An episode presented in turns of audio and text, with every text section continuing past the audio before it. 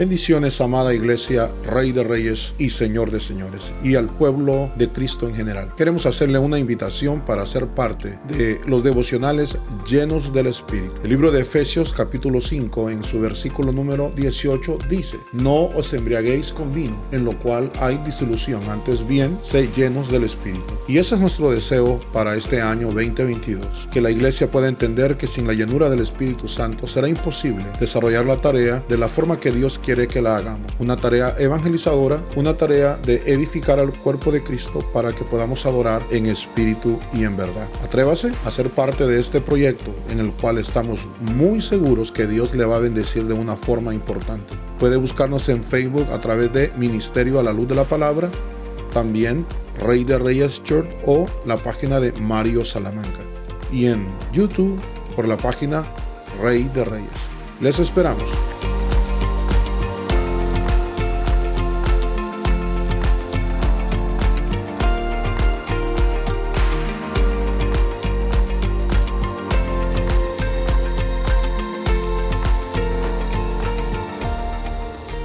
Josué dijo una de las frases célebres que todo el tiempo nosotros ocupamos.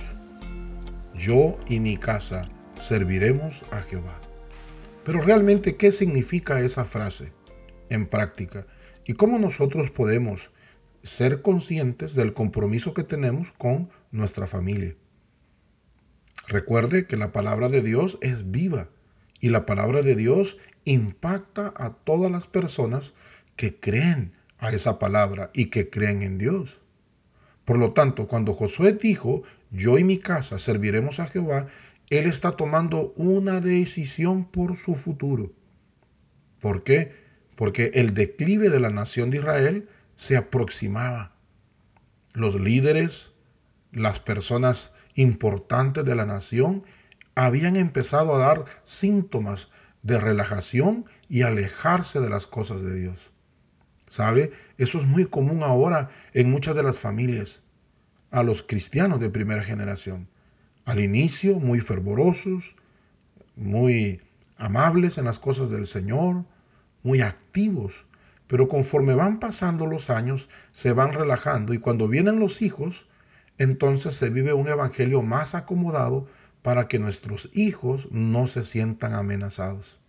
La pregunta ¿Por qué tomamos una decisión tan radical así? Lo que estamos haciendo a la larga es un mal a la generación, sobre todo la segunda generación de creyentes.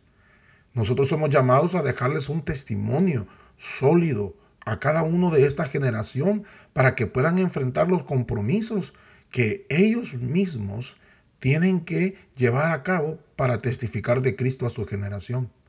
Por lo tanto, el significado de yo y mi casa serviremos a Jehová es un compromiso personal del padre, de la madre, en reconocer el señorío de Dios en su vida. Es decir, reconozco, entiendo y obedezco la palabra del Señor y todos en mi casa lo vamos a hacer. Pero algunos de ustedes me argumentarán y dirán, pero eh, hermano, en mi familia no todos quieren. Yo les he hablado a mis hijos, pero ellos no quieren y no los puedo obligar. Claro, no puedes obligar a nadie, pero sí estás en tu obligación de darles un testimonio y demostrarles la forma como se debe de vivir la fe como al Señor le agrada. Es tu obligación de marcar territorio y marcar diferencia de quién eres tú y quién es tu Dios.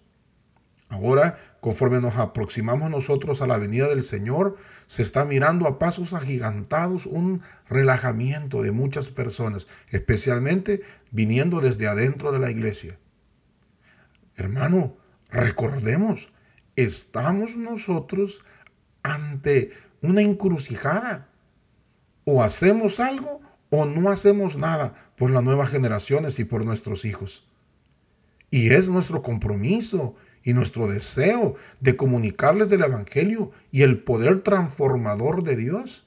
Y no nos podemos relajar, no podemos atribuirle a este declive espiritual que hay ahora en las iglesias a un cambio cultural.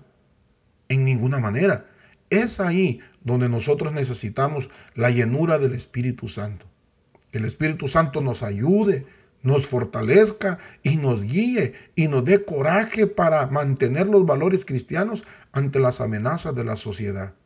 Es ahí cuando el Espíritu Santo viene a nuestras vidas y el Espíritu Santo nos hace claro el hecho de que somos testigos del Señor Jesucristo y poder decir fuertemente, pero también practicarlo en la vida diaria, yo y mi casa serviremos a Jehová.